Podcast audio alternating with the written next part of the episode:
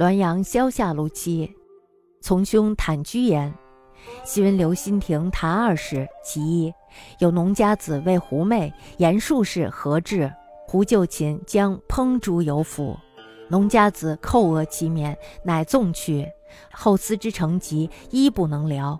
胡一日复来相见悲喜，胡亦疏落落，谓农家子曰：“君胡相忆，只为悦我色耳，不知是我幻象也。”见我本形，则害必不黄矣。虚然铺地，苍毛修尾，鼻息羞羞，目闪闪如炬，跳至上屋，长嗷数声而去。农家子自是病全，此胡可谓能报德。其一，一农家子为狐妹，言术士何至？法不厌，福禄皆为狐所猎，将上谈殴击。一老傲四是狐母，止之曰：“吾惜其群，人辟其党。”此术士道虽浅，创之过甚，恐他术士来报复，不如且救而续免，听其逃避。此乎可谓能虑远。我的堂兄坦居说，曾经呢听刘心亭说过两个故事，一个故事呢讲的是有一位农家子弟被狐狸精魅惑，这家人呢请来了一个道士捉拿狐狸精呢被捉住以后，道士要把他放在油锅里煎死。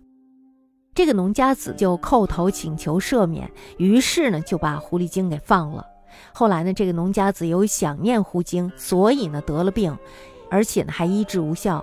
有一天呢，这个狐精又来了，农家子是悲喜交集，但是呢，狐精的态度却非常的冷漠。他对这个农家子说了：“说你为我苦苦相思，只是喜欢我的容貌罢了，却不知道这个容貌呀，仅是我的幻想而已。”如果你看到我本来的面貌，恐怕会害怕的躲也躲不及吧。于是，他突然扑倒在地，长尾巴，灰色的毛发，鼻孔气息咻咻，一双眼睛呢像火光一样闪烁不定。然后呢，就跳上了屋顶，长嚎几声跑了。那么从此以后呢，农家子弟的病就好了。这个狐狸精呢，可算是能够以德报德了。还有一个故事，讲的也是一位农家子弟。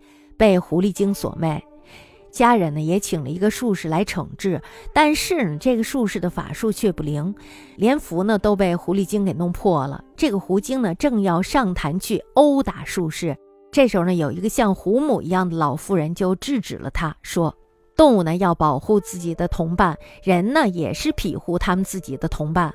这个术士呢虽然法术非常的浅，如果你对他造成了伤害。”恐怕呀，还有其他的术士要来报复，你不如暂且陪你的丈夫睡一觉，让术士逃了吧。